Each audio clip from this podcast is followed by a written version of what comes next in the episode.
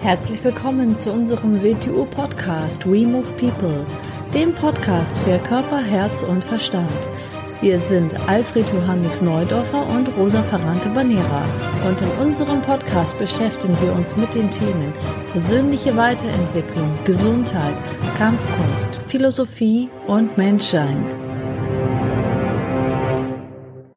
Herzlich willkommen zur neuen Folge unseres WTU-Podcasts. Heute gibt's wieder mal mich alleine. Ich bin in Österreich und der heutige Podcast handelt von Kraft, Wirkung und Stärke. Weshalb habe ich nun gerade diese drei Begriffe gewählt? Kraft, Wirkung, Stärke. Oft werden sie als das Gleiche genommen. Kraft, Stärke, Wirkung. Es wird nicht besonders genau unterschieden. Es wird eigentlich nicht differenziert. Wenden wir uns zuerst mal den Begriffen in Einzelnen zu. Da ist zuerst mal die Kraft. Was versteht man denn unter Kraft? Physikalisch gesehen ist Kraft eine äußere Einwirkung auf eine Form.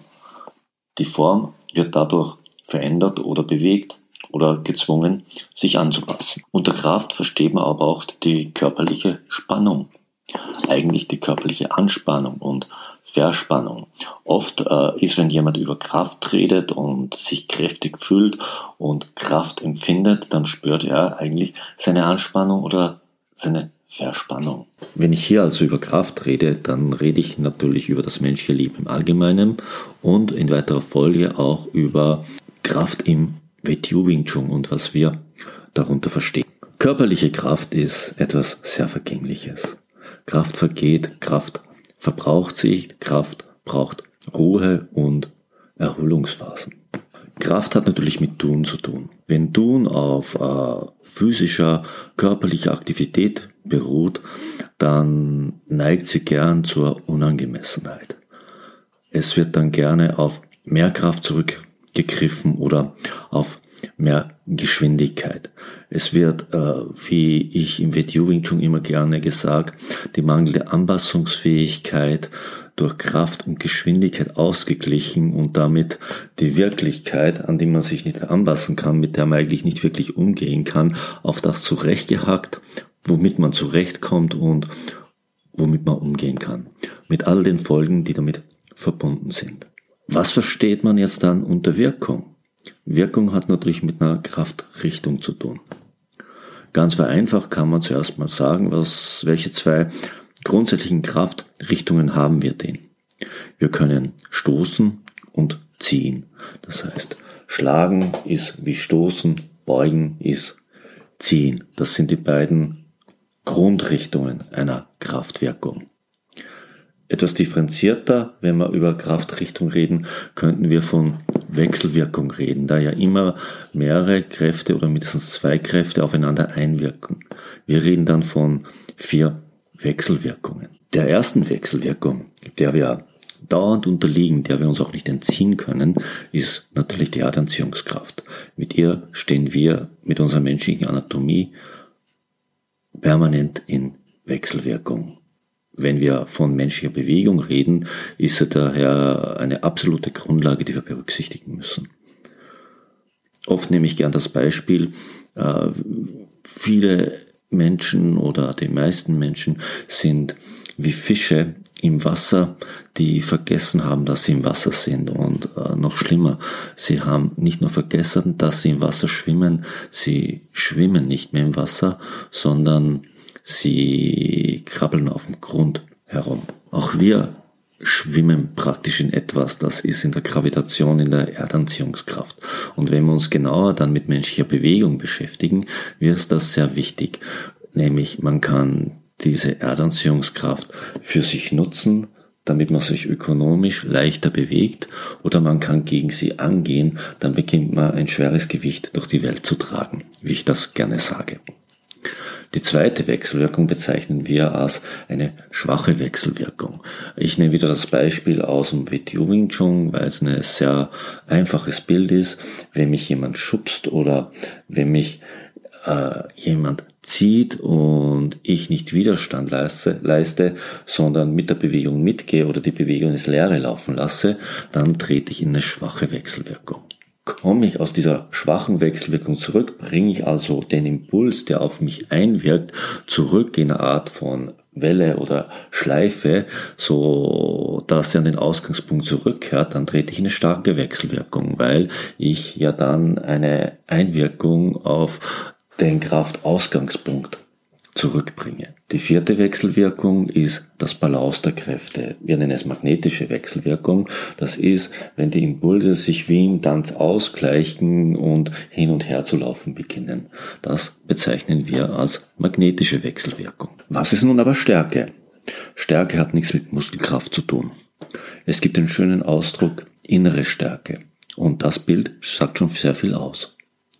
Es hat etwas mit Willen zu tun. Es hat etwas mit persönlicher Kraft zu tun.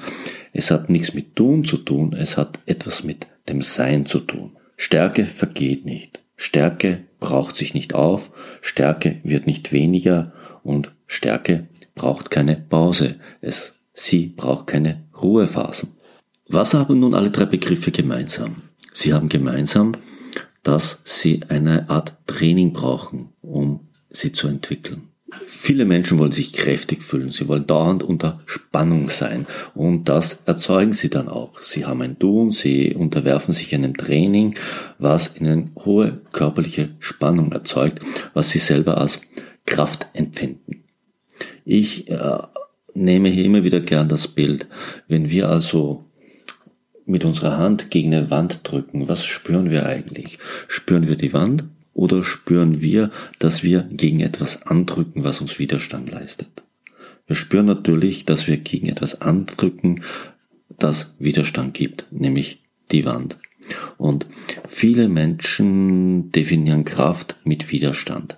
Und so beginnen sie der Welt dann auch zu begegnen. Nicht nur im physischen Sinn, auch äh, im psychischen Sinn, auch in der Kommunikation in allen Bereichen.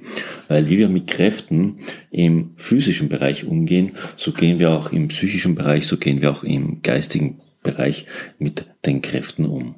Grundsätzlich kann man sagen, dass gesund ist, was unnötige Anspannung aus einer Situation herausnimmt. Das gilt sowohl für den menschlichen Körper, auch für, also für jede andere Situation. Anspannung an sich ist nicht sehr gesund und Anspannung an sich ist nicht sehr ökonomisch und es ist kein besonders ressourcender, ressourcenschonender Umgang mit den Kräften. Wie entwickelt man nun aber Stärke? Wie entwickelt man innere Stärke? Natürlich durch Konsequenz, durch äh, Bewältigen von Schwierigkeiten, durch Bewältigen von Herausforderungen.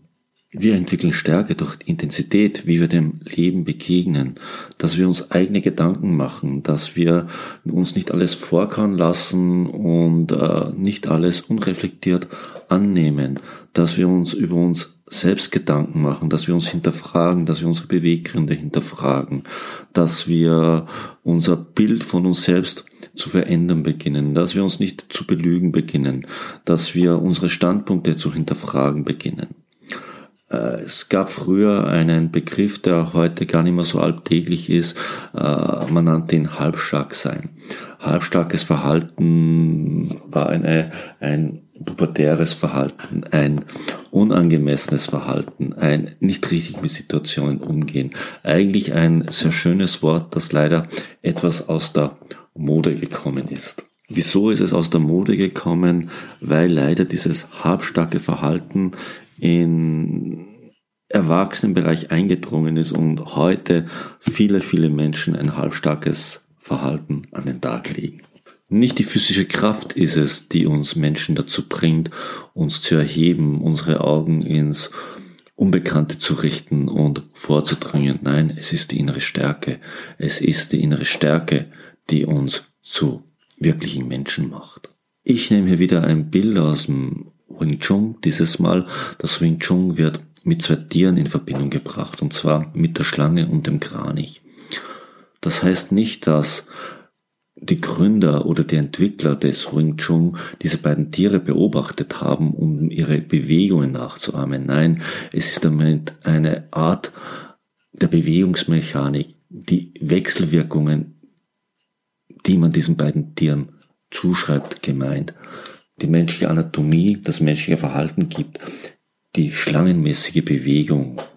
Ja, wir, wenn wir uns den menschlichen Körper anschauen, vom den Sprunggelenken bis in die Finger, ist wie eine Gliederkette, die hintereinander sich in den Raum hinein ausdehnt.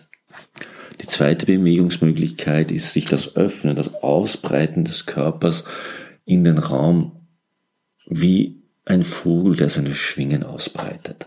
Dem Menschen wohnt also die Bewegungsmöglichkeit inne, die man auch bei diesen beiden Tierarten erkennt, das im körperlichen und im psychischen Sinn. Um das Ganze nochmal in ein paar schöne Worte zu fassen, wir sind also in der Lage, uns an alle Formen, an alle Gegebenheiten, an alles, was uns in diesem Leben begegnet, anzupassen und wir sind gleichzeitig auch in der Lage, uns zu öffnen und über alles zu erheben, um eine neue Sicht in das Unbekannte zu erhaschen. So, damit beende ich diesen Podcast. Nächste Woche dann wieder mit Rosa gemeinsam. Danke fürs Zuhören und tschüss.